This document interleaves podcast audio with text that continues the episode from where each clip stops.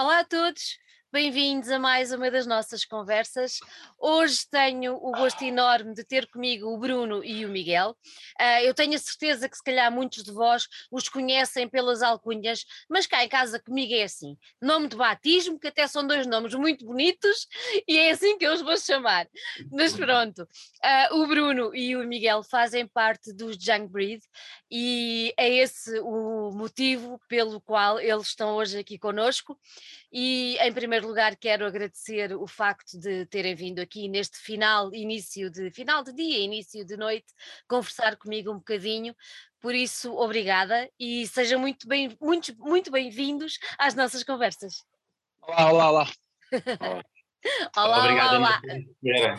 Não, é um gosto, é um gosto. Olha, eu comecei com a brincadeira das, das, dos nomes pelos quais vocês são conhecidos, alcunhas, o que seja, diminutivos, whatever. Porquê? Porque vocês fazem parte de uma, uma classe de uh, músicos que já anda por aqui há algum tempo. E, e, e isto para me levar a, a perguntar-vos, no meio de tanta coisa que vocês já fizeram, no meio de tanto projeto e de tanta bagagem que todos vocês têm, o que é que vos levou a juntarem-se em plena pandemia para dar vida a mais um projeto, especificamente este que hoje nos traz aqui. Pode começar o Miranda, pode começar. Miguel. Eu acho que pode começar tu, que és mais velho, tens mais anos. eu acho que, eu acho que este, este, este não é mais um projeto, acho que é o projeto. Acho que é, é algo que nós, eh, eu pessoalmente e o Miranda também temos gostos musicais muito parecidos e já tínhamos uh, já havia uma certa vontade pessoal, nunca tínhamos falado muito a sério sobre isso, de fazer uhum. uh, algo assim, porque, porque, é, porque realmente é um estilo que nós, que nós gostamos e ouvimos bastante. E numa fase pandémica, onde efetivamente estávamos parados musicalmente, uh, neste, neste caso Primal Attack não estava, não estava, estava naquilo que chamam um hiato, a malta gosta de chamar um hiato, mas efetivamente estavam parados por tempo indeterminado e continuam. Uh, não por haver nada entre nós, somos todos amigos, mas porque é, era, era difícil de, uhum. de dar continuidade ao projeto naquela fase. E, e esse tempo deu-nos deu -nos, deu -nos espaço para nós começarmos uh, a explorar esta outra parte que, que ambos gostamos. E neste caso começou pelo Miguel, foi ele que me começou a, a enviar músicas e a perguntar se o que é que tu achas, vamos experimentar a tua voz, etc. E então, então foi aí, por isso, não sendo mais, é o que eu digo, acho que é o projeto, acho que é aquilo que nós estamos a abraçar e uhum. que vai continuar aqui durante, durante muito tempo. Muito tempo. Oh, Miguel, o, o Bruno agora estava a dizer que tu é que começaste aí a mandar umas músicas e tal. Uh, essa vontade de fazer alguma coisa, uh, obviamente quem está ligado ao universo da música e quem faz música há muito tempo, quando é obrigado a parar, uh, mais ou menos como o que aconteceu com a pandemia, é natural que fique alguma coisa aqui a, a carburar que tenha de sair. Mas foi isso que aconteceu contigo, ou seja, uh, o facto de estar parado, o facto de estares uh, em teletrabalho, o facto de estarmos numa pandemia em que tudo aquilo que nós estávamos habituados parou, um, fez-te também vir um bocadinho mais ao de cima essa vontade de querer criar. Houve muita malta que ficou meio, meio que, meio que, como é que eu vou dizer, congelada logo no uhum. início, não é? O pessoal que nós falámos e parecia que tinham congelado. Uh, mas houve malta que não, que, que, acho que ainda deu mais um input para a coisa, para a coisa ir para a frente. E dá-me a ideia que foi um bocadinho isso que aconteceu contigo. Conta-me lá como é, que, como é que isto começou aí na tua cabeça a fervilhar. Foi, foi, foi exatamente isso. Foi com, com o início do teletrabalho, com o ter vindo para casa, uh, pá, começaram a sobrar mais algumas horas do dia que eu não tinha antes disso. Uh, e eu sempre, mesmo com Primal, eu sempre gostei de tocar sozinho e de ir fazendo coisas na brincadeira. Uh, entretanto, como tinha mais algum tempo, uh, dediquei mais um bocadinho uh, a tocar, ainda por cima, em Primal toco baixo, nunca, nunca toquei guitarra em lado nenhum sem ser para amigos.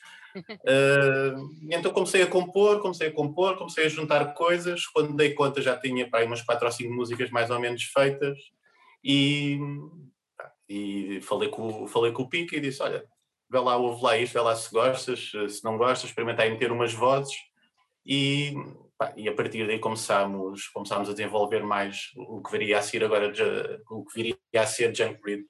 Uhum. Olha, pegando agora exatamente na última palavra que tu disseste, quem é que se lembrou deste nome? E o que é que vocês querem passar? e o que é que vocês querem passar com, com este Junk Breed? Ele já está a rir. Não, estou-me a rir porque o, o nome do disco é Music for Cool Kids. Yep. E uh, para mim fazia-me sentido que esse fosse efetivamente também o nome do projeto. Hum. Porque tem tudo a ver mas é, sentes demasiado extenso. Começámos à procura de outras alternativas. Ah, e não, por acaso agora não me recordo como é que surgiu o Junk Breed, mas pode ser que o Miguel se, se recorde, mas quando apareceu fez, fez, também fez todo o sentido, porque era, era, um nome, era um nome que encaixava na perfeição. Mas não me recordo. Miguel, lembras? Lembro, lembro, lembro. já tinha alguns nomes, já tinha alguns nomes mais ou menos uh, pensados. Isto foi uma coisa que já foi decidida já no final, já quando quando a banda estava toda formada, que fizemos tudo, aliás, o álbum foi todo feito sem termos nome, sem termos pensado em nada disso ainda. Acho que normalmente as pessoas preocupam-se primeiro em ter o nome e depois fazer as coisas, eu acho que tem de ser ao contrário, mais vale ter as músicas e depois logo se vê uh, qual é que será o nome. E dentro do brainstorming que fizemos com, com toda a gente, eu tinha uma ideia, porque era algo parecido a esta, que já não me lembro exatamente, a New Breed of Jam, qualquer coisa parecida, e se não me engano foi o Pedro Mal que sugeriu encurtarmos para, para Junk Breed. Uh, acho que faz algum sentido também, se calhar para esta geração que está aí, não, não querendo ser mauzinho para ninguém, mas pá, eu vejo, vejo esta geração nova um bocado perdida na vida. Mas pode ser que se endireite entretanto. Olha, isso agora levava-nos muito longe, porque, porque ainda há bocadinho em off eu comentava com vocês que tenho um filho já grandote e, e realmente eu também eu também tenho essa, essa, essa sensação que, que eles estão um bocado perdidos e estão. Uh, mas o mais engraçado é que um, com o final, por exemplo, do liceu e o início da, da, da, da, da universidade, sendo que ele, pronto, está numa, numa onda um bocadinho à parte, mais na vossa onda, mas o mais engraçado é que eu comecei a perceber que há uma, uma, uma, uma um setor desta, desta, desta malta que, que é muito semelhante a nós que é muito semelhante à malta do final dos anos 80, que é muito semelhante à malta do, do início dos 90, ainda há, como dizia um amigo meu, nem tudo está perdido. Ainda não, há, não, não, é, é, ainda há malta que, mas eu acho que sim, eu acho que no, no geral 90% deste, deste pessoal precisa de um valente abanão e nem sequer a pandemia os abanou, porque não, não, não, não, ah, não, não, não, não abanou. acho que, ainda, acho que ainda os adormeceu um pouco mais. É, não é? É, é não é? Acho que sim. Pronto. Acho que sim. Mas pronto. Eu tenho uma coisa aqui na mão. Mas antes de mostrar esta coisa na mão, eu queria vos perguntar outra coisa, que é, vocês quando começaram a fazer essas músicas, quando, quando, quando o Miguel começou uh, a mandar-te essas músicas a ti, Bruno, quando vocês começaram a ouvir, vocês começaram logo a idealizar que queriam uma banda, ou seja, levaram isso um bocadinho na desportiva ou começaram a perceber, não, isto é mesmo alguma coisa que tem perna para andar e que é isto que nós queremos fazer. Foi, foi assim? Foi completamente na desportiva, uhum. mas com um sentido muito crítico. Ou seja, nós estávamos a fazer músicas e por vezes chegávamos a fazer uma música por dia. O Miranda tinha coisas que mandava, eu, eh, eu, eu, muitas vezes eh, ao fim do dia no passeio, ia passear as cadelas, no passeio noturno, levava o meu telefone com uma aplicação, ia gravando uma linha de voz, mandava-lhe, ele concordava, eu fazia as letras, um, e no outro dia gravava as vozes. E é, o processo era este, mas sempre uhum. com o sentido de, ok, vamos fazer o máximo de músicas possível, uhum. porque naquela fase éramos só nós os dois. Pois. E nem tínhamos ainda, tínhamos aos poucos começado a falar, ok, se calhar já temos 5, 6, 7 músicas, vamos começar a sondar um bocadinho, a tentar pensar quem é que pode integrar o uhum. projeto. Um, mas acima de tudo era compor, compor, tirar prazer do que estava a compor, gostarmos do que estávamos a fazer e no fundo estávamos a fazer música para nós, os dois. Os dois. Então, como, é que entra, como é que entram os outros elementos? Como, como é que foi essa transição? Pá, quando nós tínhamos um bico de obra na mão, que era um monte de músicas, e percebemos, ok, uh, se calhar temos que pensar que uh, isto tem que dar outro passo. Yeah. Pelo caminho e sem pressão já tínhamos falado com alguns amigos que tiveram com o pé dentro, mas depois por motivos pessoais, profissionais, acabaram por não ficar no projeto, mas nós nunca parámos de compor, apesar de aos poucos estarmos a tentar integrar uh, mais alguém, perceber quem uhum. é que uhum. podia ou não, ou queria. E a partir do momento que o primeiro a entrar foi o Caria, uhum. que o Caria ouve, começa a gravar baixos e as músicas ganham outra dinâmica, é, e, pá, e nós a partir de, ok, já somos três, temos que arranjar o resto da malta que possa integrar e dar o step up uh, ao projeto, porque já tínhamos muito material. Muito material. E há muito material fora do, que ficou fora do disco, ou seja, provavelmente vocês vão ouvir falar de Junk Breed nos próximos anos, porque temos muita coisa para ir lançar. Não é aquela coisa que gravámos agora e agora precisamos de um ano e tal ou dois yeah. para conseguir. Não, há muita coisa. E dentro desse material todo, e desse sentido crítico de a gente quer fazer porque gostamos, uhum. um, levou-nos depois ao outro caminho de o que temos em mãos tem qualidade, nós gostamos bastante, vamos integrar mais gente que nos possa dar um step up e ajudar a levar isto mais além. Uhum. E basicamente foi, foi Olha, isso. a malta, a malta que agora está com vocês, vocês no total são cinco, ajudem-me. Sim. Nós somos cinco, sim. Cinco. Uh, o pessoal que está com vocês foi, foi fácil de, de os angariar? Ou, ou, há pouco falaste que é, essa às vezes é muito complicado, porque há uh, compromissos profissionais e pessoais que nem sempre dá para. A malta não vive só da música, infelizmente em Portugal claro. não, dá, não dá para fazer assim de uma maneira transversal, mas, mas, mas foi difícil, ou de alguma maneira, a partir do momento em que eles começaram a ouvir e a perceber aquilo que vocês tinham em mente, tornou-se mais simples? Uh, eu, eu vou, vou, pegar só porque eu acho que nesta foi. Nós falámos com tantos amigos e tantas pessoas uhum. e acabámos por ter uns cinco finais a gravar o disco, que é aquilo que as pessoas às vezes gostam de dizer que foi o destino. Mas efetivamente foi muito fácil quando se fez esse clique, porque o Caria entra e dá um input brutal, o Caria mostra ao Pardal algumas músicas e o Pardal, tal como ele diz no documentário que nós fizemos, eles não me convidaram, fui eu que me ofereci e a partir daí tivemos mais um elemento. E depois, numa conversa com o Miranda, lembrámos, eu lembrei-me do Pedro Mau, baterista, uhum. e quando falamos com o Pedro Mau, a banda uh, não subiu 3 de graus, subiu um lance de escadas completo. Porque ele, além de ser um, um extraordinário baterista, é produtor. Enquanto nós estamos à espera que ele nos mande a primeira música só com uma bateria dele, ele manda-nos uma primeira música com a bateria dele e totalmente produzida, totalmente diferente das demos que nós tínhamos. Epá, e aí foi acabou por ser fácil, porque como nunca tivemos pressão para arranjar pessoas, porque não tínhamos datas, uh, quando elas apareceram foi tudo encaixado de uma forma simples, simples. e muito fácil. Agora, passou muito tempo até lá e falámos com várias pessoas e vários amigos que podiam ter focado no projeto, mas acabaram por não ficar. Mas depois, os cinco finais, foi tudo muito, pá, foi, foi tudo muito perfeito para, para a necessidade do projeto. Uhum. E onde é que entra aqui o, o, o Makoshi e o Raging Planet com a ideia de fazer um disco? Vocês já tinham essa ideia ou foi ele que vos desafiou? Miranda, podes. Não, quando, quando terminámos, uh, quando nós os cinco chegámos a, um consenso que, que íamos gravar uh, para, para lançar um álbum, uhum uh, começámos a sondar uh, quem, das pessoas com quem a gente já trabalhou e, e tudo mais com, com quem é que poderíamos vir a trabalhar.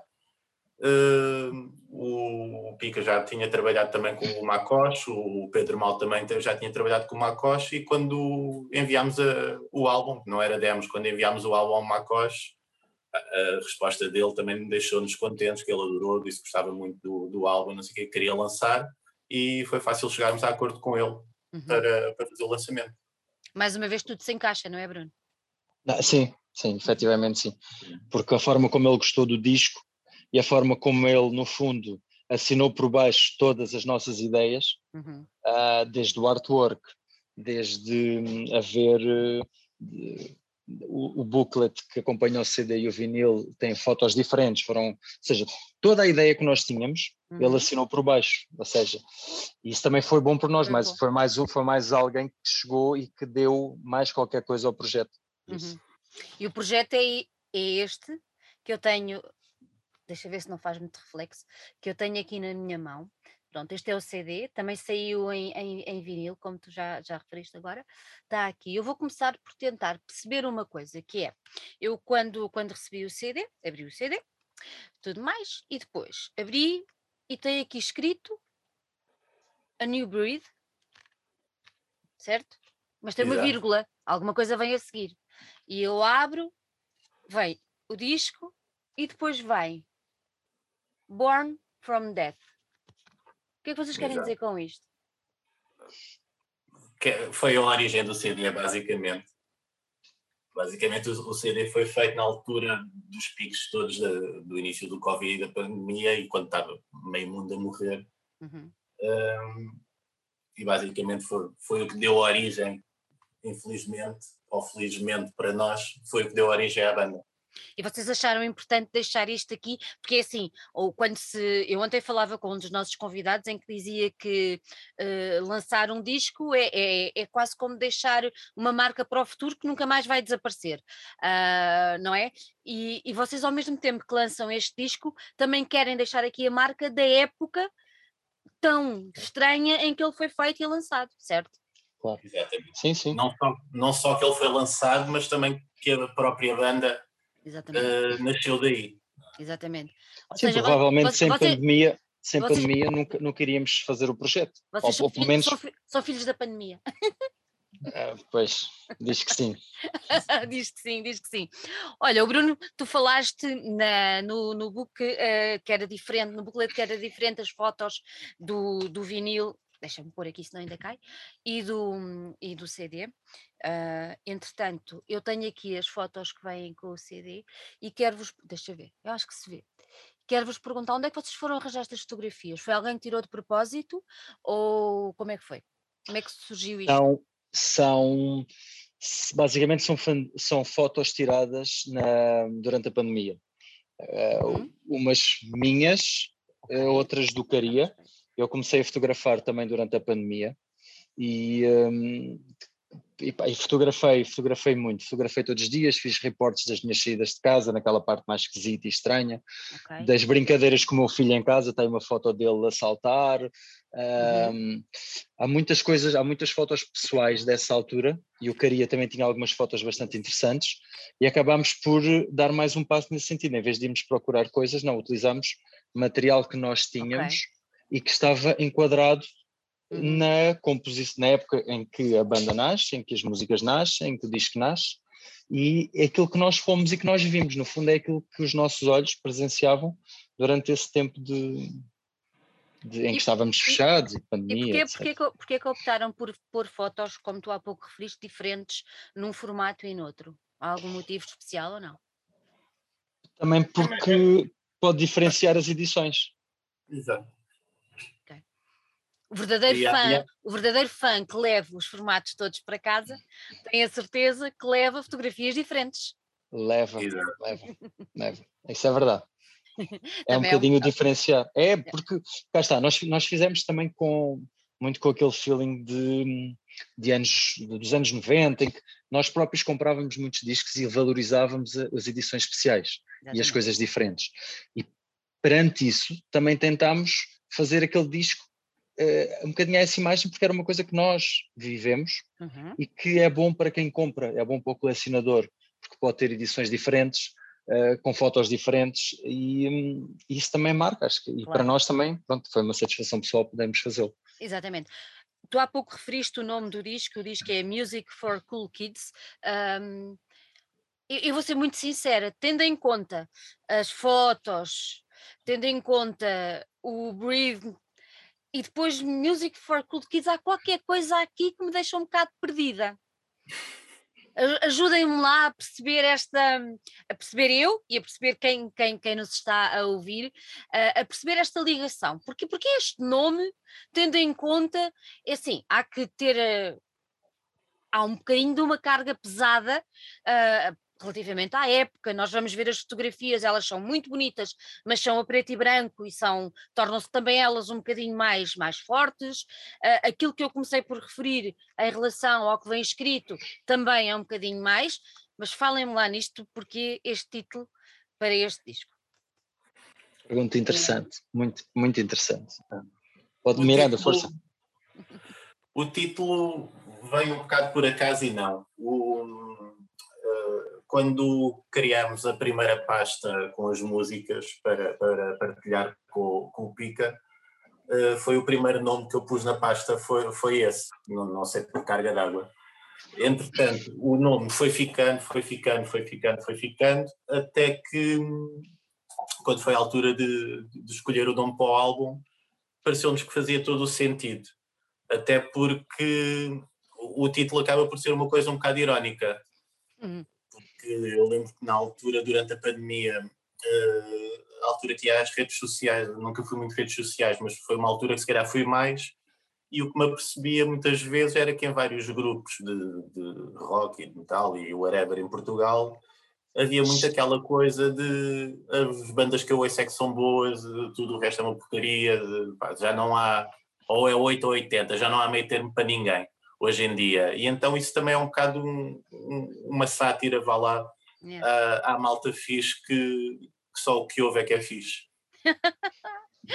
Só o que eu vejo que é fixe, muito bom. Mas olha, eu agora estava a falar e estava, por causa da história do Bruno falar nos anos 90, também agora pensei assim: olha, como uma coisa também engraçada é o facto de vocês nos anos 90 eram mais jovens e se calhar ao passar as músicas uns para os outros, quer dizer, vocês também eram cool kids, não é? Então, aquela coisa. É, é, é um bocado esse, esse filme. É um bocado por aí também. Quando, quando, é. ainda, quando, quando a malta emprestava cassetes uns aos outros. Yeah. Pá, E nos juntávamos na casa uns dos outros para ouvir, porque ouvir. aquele amigo tinha o disco, ou, ou, tinha na rádio, tinha posto a gravar um programa qualquer e nós íamos ouvir. ou eu lembro-me aqui em Grande nós tínhamos a, a, chamada, a primeira, o primeiro contacto que eu tive com pirataria a sério, era uma pirataria legal, que era, havia um senhor que tinha um clube de vídeo e tinha CDs e cassetes, um, mas também vendia cassetes virgem. E nós podíamos ir lá, comprávamos a cassete virgem e ele copiava. E nós comprávamos a cópia.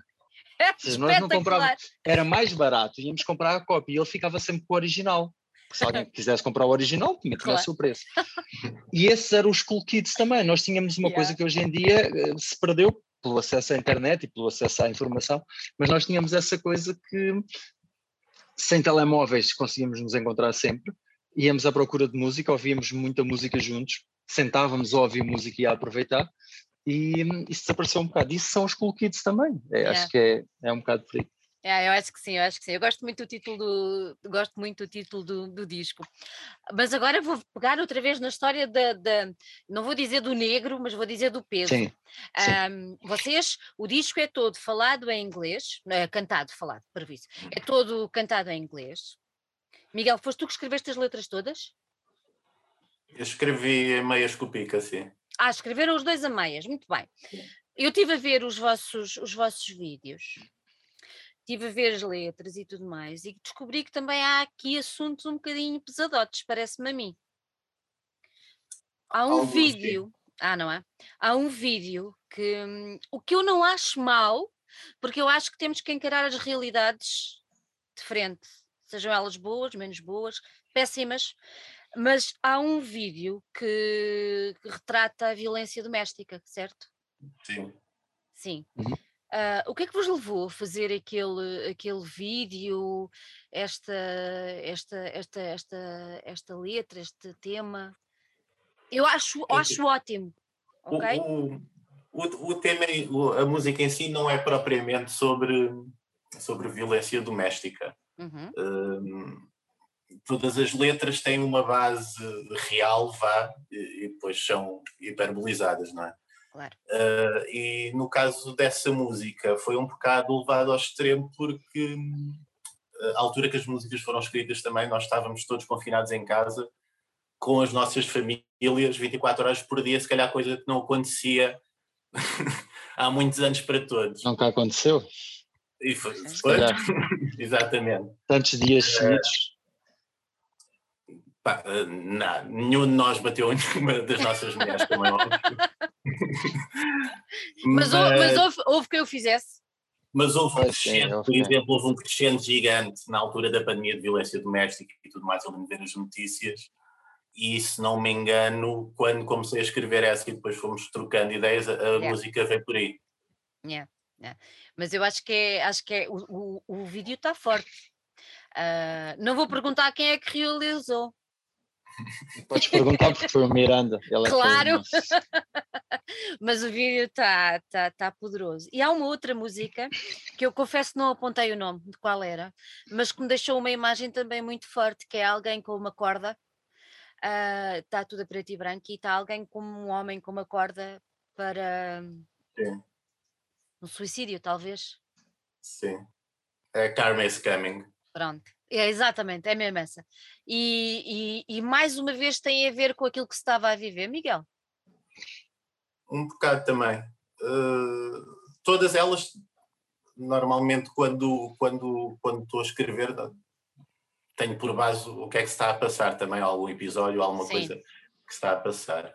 Tendo sido este álbum completamente feito naquela altura, pois. tudo remete as notícias não havia grande variedade também, não era? Pois é verdade. Era, mortos, infectados, doentes. era sempre a mesma lenga-lenga. Era sempre. Uh, mas depois ia surgindo uh, mais algumas coisas do ser humano, não é? Uhum. Como o caso da violência doméstica aumentar, de, de uma série de problemas uh, a aumentarem e, e essa música toca não no suicídio, na questão de se suicidar ou de alguma coisa, uhum. mas mais numa, numa vertente que o karma volta sempre uh, para corrigir o que aconteceu. Foi uma altura uh, complicada, mas que ao mesmo tempo acabou por dar muito material. Sim. não é? no, nosso caso, no nosso caso, felizmente, deu para isso. Sim, e, e, e, acima de tudo é uma, foi uma altura que te deu muito tempo para pensares e uhum. para tu próprio às vezes buscar coisas ao passado que sim, no sim. teu dia a dia estás em velocidade de cruzeiro e não pensas nisso. É. E quando tens mais tempo, quando paras mais, quando o mundo parou, tu tens mais tempo para pensar também uhum. noutro tipo de coisas. E, um, e nisto nas letras, eh, além de, de, de, do presente, que uhum. foi um, um input e teve um impacto muito grande, também temos eh, neste ping-pong de letras uh, e, e dá-as aqui uma interpretação geral também, o que eu adoro no, no que toca à escrita. Também há algumas partes mais pessoais dentro da própria música, música. neste ping-pong de ele escrevia uma parte, eu escrevia outra, mas que não fugia da temática da letra, mas que hum, nós próprios sabemos que cada um pôs aquele cunho e se calhar está ali um sentimento pessoal mais, mais vincado, yeah. sem que se perca uh, todo, todo o assunto e todo o impacto de tudo o que estava a passar à nossa volta. É. Mas isso tem, isso tem, está muito relacionado também com a maneira como vocês interagem os dois, não é? Vocês já se conhecem Sim. bem, vocês já, já lidam há muito tempo e acaba por ser uma mais-valia, quase perceberem um bocadinho o caminho que o outro está a fazer. Isso acaba sim, por ser muito sim, bonito sim, numa, numa dupla de escritores de, de, letras. Uh, é uma mais-valia muito grande. É, Sim, é, arranjar, um método, é arranjar um método de trabalho também. Então, pois, é um método de trabalho também. Mas, mas se a coisa não, não, não, não vibrasse ali, não, não havia método que isso a faça. Olá, Miguel. Não, não, não, mas a gente, a gente acaba por ser sempre também uma coisa de, de tempo. Claro. Se eu tiver um bocadinho mais folgado, se tivermos alguma, alguma letra para escrever, se eu tiver mais folgado, eu tento dar um arranque, se for ao contrário, eu tento dar o, o, o pico a um arranque e depois uh, temos o documento online, um vai acrescentando, outro vai mudando, é? hum. no fim logo damos uma vista de olhos a ver se parece tudo bem. Uhum. E... Olha, uma, uma, pergunta se calhar um bocadinho tonta, mas eu, eu ponho-me sempre no papel de quem nos está a ouvir e nas perguntas que as pessoas poderão estar a fazer na sua cabeça quando nos estão a ver. Porquê que escolheram o inglês e não, não se ficaram pelo português, sendo que reportava tudo a uma época tão, tão vivida intensamente por nós todos? Eu, muito basicamente, vou responder porque toda a música que eu consumo, 99% se calhar, é, é inglesa desde, desde que nasci. Gosto de algumas bandas portuguesas, como é óbvio. Sim, sim. Mas a minha forma de pensar a música é em inglês e não em português. É mais por aí. Vocês, quando, escreve, quando escrevem, pensam já em inglês, não pensam primeiro em português e depois traduzem? Não, não, nem consigo. É, nem, não, até, até quando, quando, quando fazemos as primeiras guias de voz, ainda sem letra, uhum. é, é, é, todo um, um debitar de palavras, mas utilizamos sempre o inglês para tentar encaixar nos sítios. É, sim, é isso, é como Miranda diz. eu também penso a música em inglês e não em português. Talvez uma questão de hábito, mas, uh, mas é isso. Sou, uhum. Uhum. A nós faz-nos sentido assim. Faz mais sentido. Uh, outra coisa que normalmente toda a gente tem muita curiosidade e que eu faço a pergunta, não para tentar uh, colocar em gavetas, mas para tentar chamar a atenção de quem nos ouve, como é que vocês caracterizariam o vosso género de, de, de som? Olha, desculpa, Sandra, posso, voltando atrás só para rematar, porque Força. acho que é uma coisa importante que. Força! Não é fácil, nem encontras muitas pessoas no nosso país uhum. a escrever bem em português, okay. que sou bem, uhum. especialmente em música mais pesada, que, e que sou bem, que consiga passar a mensagem, apesar de ser na nossa língua, que consiga passar a mensagem de uma forma efetiva e uh, que tenha aquele, aquele. Pois, e que não seja fuleiro, basicamente. Ou seja, não há, muito, não há muita gente a é fazê-lo. E, um, e, e isso, é, isso acho que era uma coisa a ter em conta também aqui. Porque hum, quem o consegue fazer está realmente parabéns, porque na minha opinião não há muita gente a fazer. Ok, ok. A língua inglesa é mais, é mais fácil porque é mais direta, não acham? A nossa tem, tem, tem muitas interpretações e eles não, é aquilo, é aquilo e pumba. Sim. Acham que é por aí também, não é? Eu, eu, eu, eu vou voltar, eu, eu, acho que é mesmo, eu acho que é mesmo a coisa de sempre termos ouvido tantas bandas em inglês uhum aquilo é muito mais natural para nós. Eu lembro-me, e, e se calhar há outros antes que também o fizeram bem, mas eu lembro que a primeira pessoa que eu gostei ao ouvir a cantar em português foi quando apareceram os Ornatos Violeta. Foi a primeira vez que eu ouvi alguém com letras e a cantar em português e que aquilo me soava bem, porque tudo antes disso que, que eu tinha ouvido, pá. E houve algumas coisas engraçadas, mas foi a primeira vez que houve ali alguma coisa que eu, senti. Deu, que deu um grande salto, não é? Que foi uma cena mais. Senti que estava bem feito, a sério, sem ser aquelas coisas lamechas, com, com oh, todo o oh, respeito. Ó oh, Miguel, então, Vitor Espadinha. Então. Sim, os chutes e pontapés, GNR, não. não. Hum. O GNR tem coisas interessantes, por acaso. Tem, eles, ah, também, eles, trabalham, eles trabalham bem a língua, trabalham bem sim, a, sim, sim, as letras, trabalham bem. E agora, na parte do, do, do género do som, vocês são o quê? Punk, rock? Que é para as pessoas que nos estão a ouvir terem aquele impulso de. Eu, eu gosto de ter uma boa definição. Hã? Eu gosto de dizer rock só. Gostas de dizer rock? E tu, Bruno, o que é que tu dizes? Eu enquadro, sim, não, não, não entrando por caminhos e subgéneros, etc. Eu acho que para nós este é o nosso rock. Ok. Olha, boa definição. Sim, senhor, vou começar a empregar isso também. parece, parece muito bem. Pronto, acho que toda a gente percebeu que andam mesmo por, pela, pela, pela onda do rock, um bocadinho de punk, se calhar também. Uh, o hardcore está ali sempre presente. Sim, várias nota influências. Nota-se bem, nota-se bem, pronto. Agora, esta capa. Contem-me tudo sobre esta capa. Quem idealizou, quem fez, o que é que querem me transmitir com ela? Uh, está aqui, é uma rapariga, suponho eu, bastante irritada. Um, Contem-me tudo sobre ela. Ah, isso foi uma das 20 mil capas uh, que eu tentei fazer. Uh, mais, mais, uma vez foi, foi a questão do tema. Tinha uhum. tempo livre, fui experimentando, fui experimentando, fui experimentando, fui experimentando até que quando consegui essa combinação tanto da, da, da fotografia como do jogo de cores hum, houve quase um stop tipo ok é, é, vai ser a partir daqui. Isto é uma rapariga? exatamente. Ok. Nos vai processar daqui a 20 anos possivelmente. Bruno, quando ele apareceu com esta fotografia, com esta ideia, com esta composição, o que é que tu achaste? Pá, nós assinámos todos por baixo, achámos que estava que a, ideia era, era ótima. Uhum. Um, depois foi só limar eh, as fontes, as letras, isso, mas isso o Pedro Mau também, o Pedro Mau e o Miranda uhum. é que fizeram mais esse trabalho. Nós fomos só dizendo está porreiro, não está porreiro, está porreiro, não está porreiro. Às vezes nem dizíamos nada porque eles estão muito à frente do que nós, nesse, nesse sentido. Pá, e o resultado final eu acho que está, tem tudo a ver com os Junk Breed.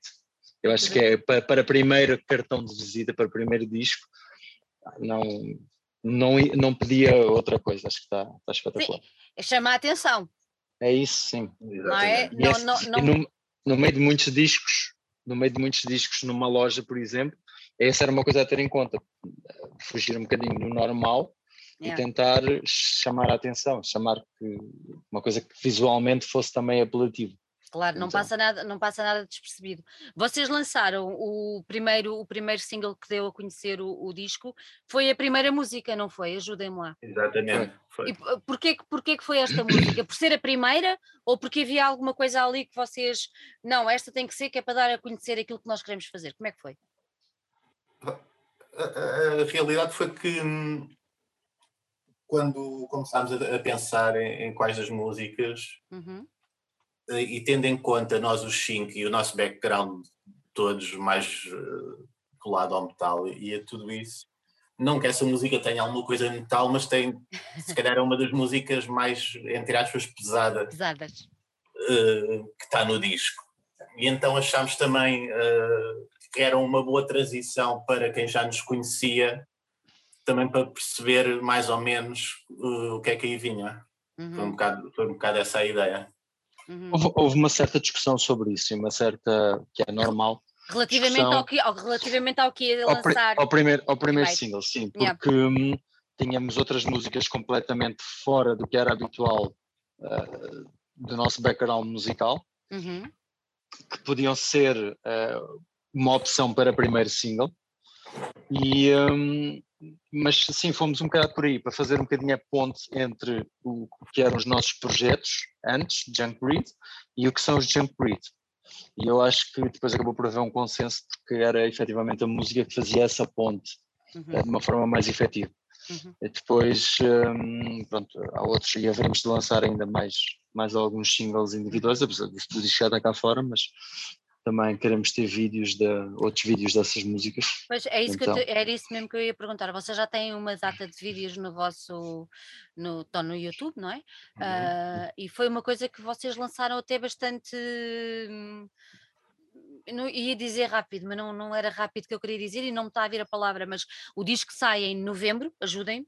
Uhum. Sim. O disco sai em Sim. novembro e, e os, os vídeos foram também saindo com alguma, alguma cadência, não foi? Se, eh, eles, se não me engano, acho que saíram todos no mesmo dia, acho que foi tudo lançado ao mesmo tempo. Foi tudo Mas no sim, mesmo foi dia.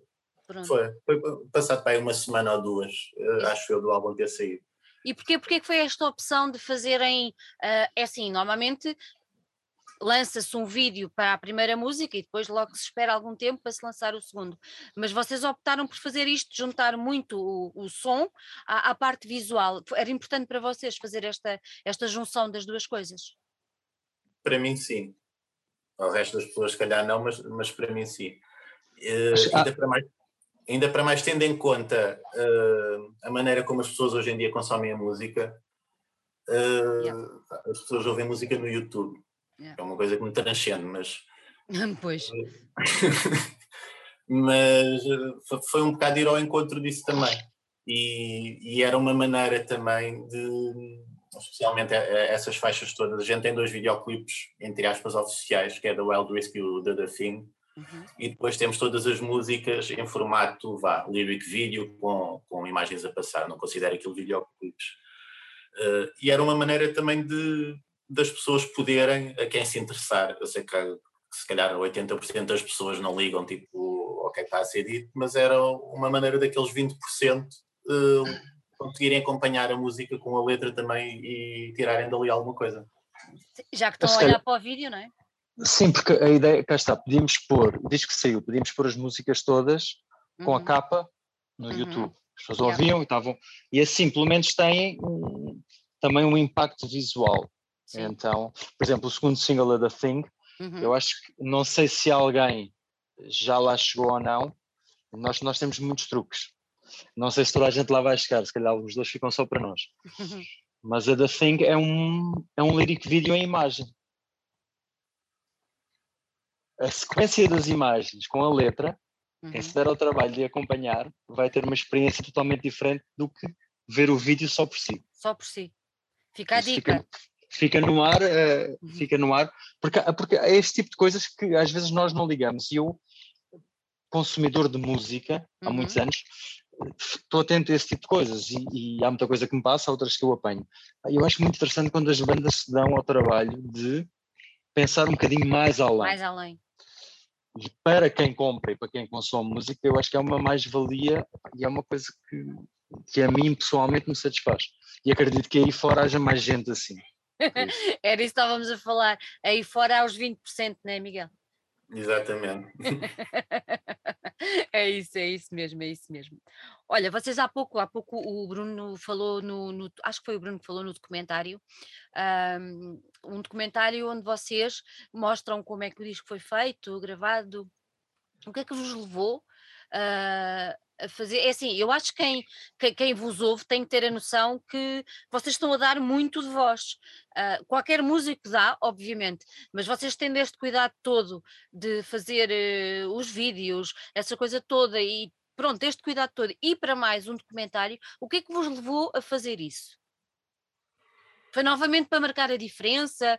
Foi para ser um statement? Foi para ser um testemunho, um documento de época? Contem-me tu, tu, foi um bocado tudo isso. Hum. Uh, eu sempre adorei ver, das bandas todas que gosto, é? sempre adorei ver uh, o, vídeos de making-offs de álbuns, bastidores, uh, e alguns vídeos que não têm nada, não é? é? São eles a gravar o álbum, são eles a tocar, a compor, e não, não tiras da. Estamos à mesma, mas não se tira dali. Neste caso, eu achei que havia uma história uh, gira para ser contada. É? Que é a história de como é que a banda foi formada da, da pandemia e, e, como é que conseguimos. Eh, aliás, o disco foi feito. Nós só tivemos os cinco juntos uh, já depois do álbum. Não, o álbum não tinha saído, mas uh, pouco faltava. Uhum. Foi a primeira vez que era possível, até fisicamente, a gente poder sair dos conselhos para, para nos juntarmos. Uh, e achei que essa história era engraçada e podia dar, podia dar um, não só um bom making of, mas um, um mini doc. Um, eu lancei o desafio à malta toda para se gravarem todos uh, em casa a responder algumas questões e, e a gravarem-se enquanto, enquanto tocavam, enquanto gravavam que isso foi outra parte de estarmos a gravar todos sozinhos. Muitos de nós uh, já tínhamos gravado várias vezes mas eu e o Pica e, e, o Caria, por exemplo, o Pardal e o Mal, não porque também tem a parte de produtores, mas eu nunca tinha estado a gravar-me sozinho. Sempre gravei a vida toda com, com alguém ao meu lado a dizer se estava bem ou estava mal, ou se tinha de repetir ou, ou se não. Que é um desafio enorme. Uh, foi um desafio enorme uh, estar-se a fazer as coisas dessa maneira, mas uh, felizmente resultou, no nosso caso, resultou bem. Uhum, uhum. Oh Bruno, quando, quando o Miguel veio com a história do documentário, o que é que vocês acharam? Ele passou-se. Ou é muito giro? Como é que foi? Não, nós, nós achamos, cá está, tal como o Miguel, eu também sou consumidor desse tipo de documentários e making-offs, então, quando ele me disse, eu achei, pá, porra. Ou seja, cada vez que ia gravar, ou, ou quando tive com o Pedro Mau a fazer as sessões à distância de, uhum. de, de algumas, alguns overdubs de voz na fase final, um, basicamente era pôr a câmera a filmar e deixar estar. E depois, olha, está aí. Depois é o trabalho todo era dele. É dele. De ir buscar coisas. E, mas basicamente era isso. Achámos todos que estava. que, era uma, que era uma ideia extraordinária. Esquisito é tu estás depois em frente de uma câmara a responder a perguntas sem ninguém te estar a perguntar. É, é, tu, ok, a pergunta é esta, então vamos lá responder. E essa dinâmica é, é que é mais que estás habituado a ter um, pronto, muito, uma dinâmica de é? pergunta-resposta. É? mas, uh, mas no fundo todos nós achamos que era, que era uma ótima ideia. Uma Aliás, ótima quando ideia. vimos, no dia que ele mandou a primeira versão, um, eu acho que vi aquilo três ou quatro vezes seguidas. porque é muito agir, é uma coisa que também que nunca, nunca fizemos, nunca, yeah. nestes anos todos nunca tinha havido essa possibilidade. E, e é muito agir. Até porque eu não estava lá quando o Pedro estava a gravar a bateria ou quando o Pedro estava a produzir. A única a única dinâmica em tempo real que houve foi efetivamente aquelas sessões em que, através de, de, de computador, uhum. um, nós fizemos alguns overdubs de voz, porque a tecnologia hoje em dia já nos permite isso, e em que eu e o Pedro Mau estávamos em tempo real a trabalhar. porque de resto, eu, eu, não sei o que é que se passava na casa do Cari ou na casa do Miranda, eu só recebia a música final com o olho abaixo, falava se está fixe, não sei o quê. Por isso, isso foi para nós também o descobrir um bocadinho o que se passava do outro lado e eles perceberem um bocadinho o que se passava do lado de cá. É giro. É Acaba por ser uma partilha a posteriori, não é? Porque é, é. não estando, mas acabamos por estar e ter uma, uma visão daquilo que se passou. Vocês já tiveram a oportunidade de apresentar o disco ao vivo? Não, ainda não. Ainda não. Ainda não. Ainda não. Ainda não. Ainda não. E estão ansiosos? Duas, duas, Sim, duas coisas. Primeiro, a fase que estamos nesta altura, diz que saiu em novembro, não. Depois, porque também temos o Pedro Mau, que neste momento não vai poder tocar connosco, e nós estamos a, a rodar outra baterista que vai, que vai ficar connosco a tocar. E então temos uh, focado as nossas energias todas para a sala de, para a sala de ensaios, ensaios. Uhum. para rodar as músicas, para que neste início de ano e abertura de, de mundo dito normal, um, possamos agendar algumas datas e, e pronto, uhum. e ver o que é que daí depois advém, obviamente. Uhum. Mas já há alguma pensada ou ainda não? Só para deixarmos o alerta para quem nos vê. Sim, nós, nós gostávamos de fazer okay, Lisboa e Porto. Não sei se justifica nos moldes normais de banda que já está a lançar o segundo disco. Okay. Vamos ter que repensar juntamente com, com o Macoshi, com o editor, qual é a melhor estratégia claro. para o fazermos. Estamos neste momento a começar a pensar e a falar sobre isso, porque temos uhum. praticamente o set todo, uh, todo alinhavado, uhum. estamos só a limar algumas arestas, por isso estamos agora nesta fase de também perceber que se calhar só a partir de fevereiro ou março é que as coisas normalizam um bocadinho mais, e, mas é esta é a altura de começar a pensar e a delinear planos, porque não é em cima do, do joelho que se faz as coisas, por claro. isso claro. Eu acredito que, vai, que haverá novidades no, agora nos próximos, nos próximos uhum. tempos sobre isso. Muito, muito ansioso para ir para palco, Miguel? Já com muitas saudades, sim. Ainda por cima, no nosso caso, meu e do Pica, a gente com Primal, uh, ainda antes da pandemia, já se calhar para aí há um ano, uh, já estávamos parados. Yeah. Uh, portanto, pá, sim, muitas saudades mesmo de tocar ao vivo. É engraçado porque quando, quando, quando fizemos a composição do disco, a parte do live era uma coisa muito longe, né? nem se falava nisso, não. As coisas estavam a soar bem, era aquele disco porreiro para pôr a tocar em casa, mas depois começa a haver outro, outro yeah. bichinho, levar isto um bocadinho mais além, levar às pessoas. Depois na sala de ensaios, percebes que as coisas estão a soar todas, todas muito bem, percebes, ok, agora estamos aqui juntos e a dinâmica está, está no ponto. Perceber que isso pode ser passado também para as pessoas depois no, no live uh, é uma coisa bastante interessante. E não é só isso, quer dizer, quem vive da adrenalina da música e do palco e do vivo. Não há nada, não tem nada a ver, né? não tem nada a ver.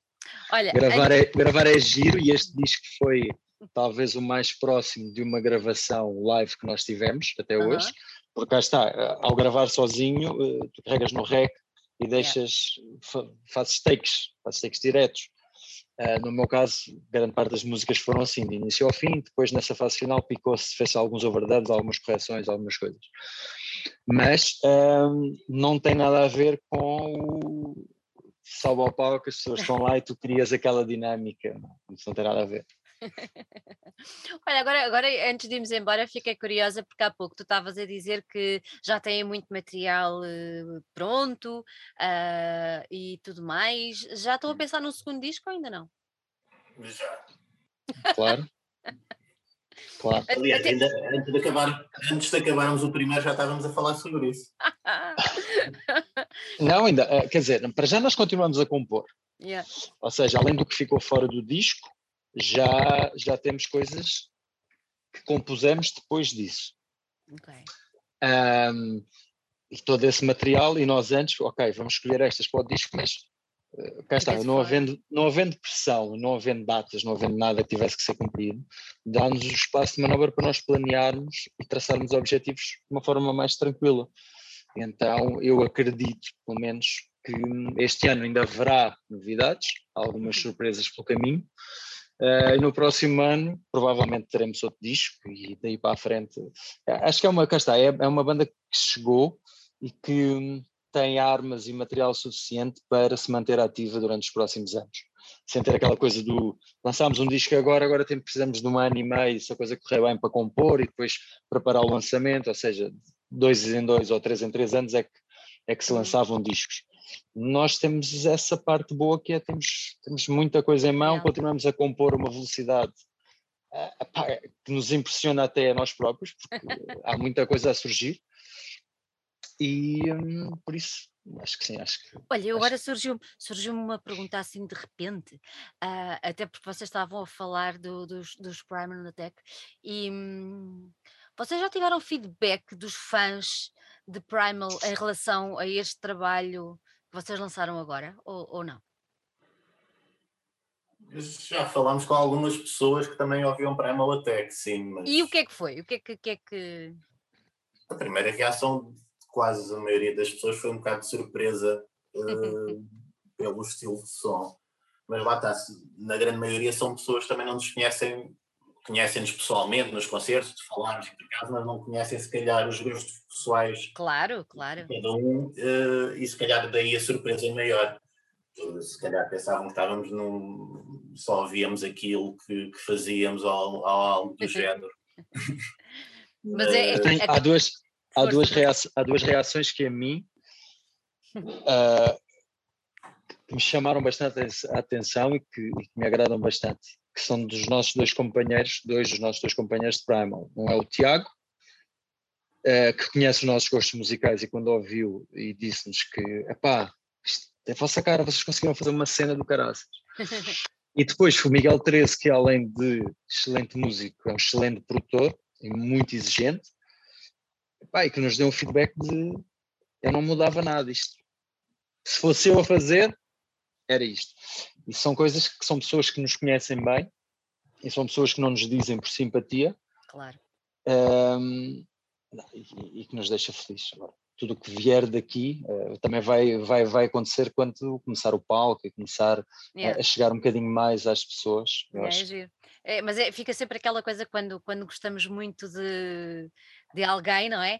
E, e, depois esse alguém faz outra coisa, ficamos sempre na expectativa de pensar que se calhar é parecido, e eh, às vezes não é nada, não tem nada a ver. Olha, não. Há, pouco, há pouco falaste nos ornatos e o Manel para lá de ornato já fez milhares de coisas e nós somos Sim. muito fãs e, e, há coisas que nós ouvimos do Manel e pensamos, é pau, conseguiu dar a volta outra vez, conseguiu Sim. trazer coisas completamente inovadoras. E eh, pronto, é, daí eu ter perguntado, acho sempre, acho sempre para mais pessoas como vocês, não é? Que já têm uma base de fãs, até com Primal já bastante, bastante enraizada, acaba por ser, por ser muito interessante. Olha, antes de irmos embora, queria que vocês me dissessem onde é que as pessoas podem adquirir este disco nos seus diferentes formatos físicos.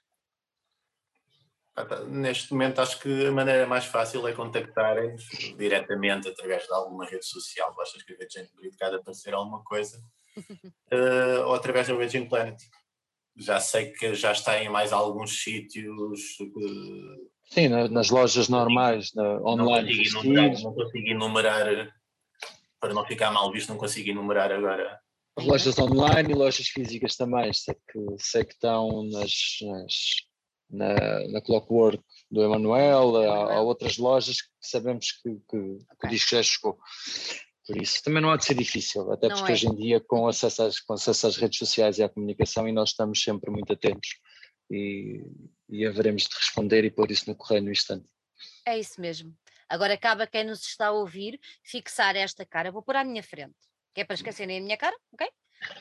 E ficam a fixar esta cara desta menina que está aqui, muito irritada, mas ela é boa gente, de certeza absoluta, porque senão não tinha sido escolhida com esta alma toda pelo Miguel para dar vida uh, a este primeiro disco dos Junk Breed, uma banda que começou em plena pandemia, mas que temos a certeza tem muito, muito, muito para dar e que Parece-me a mim, este meu dedo está-me a dizer, quando subirem ao palco vai ser para partir tudo.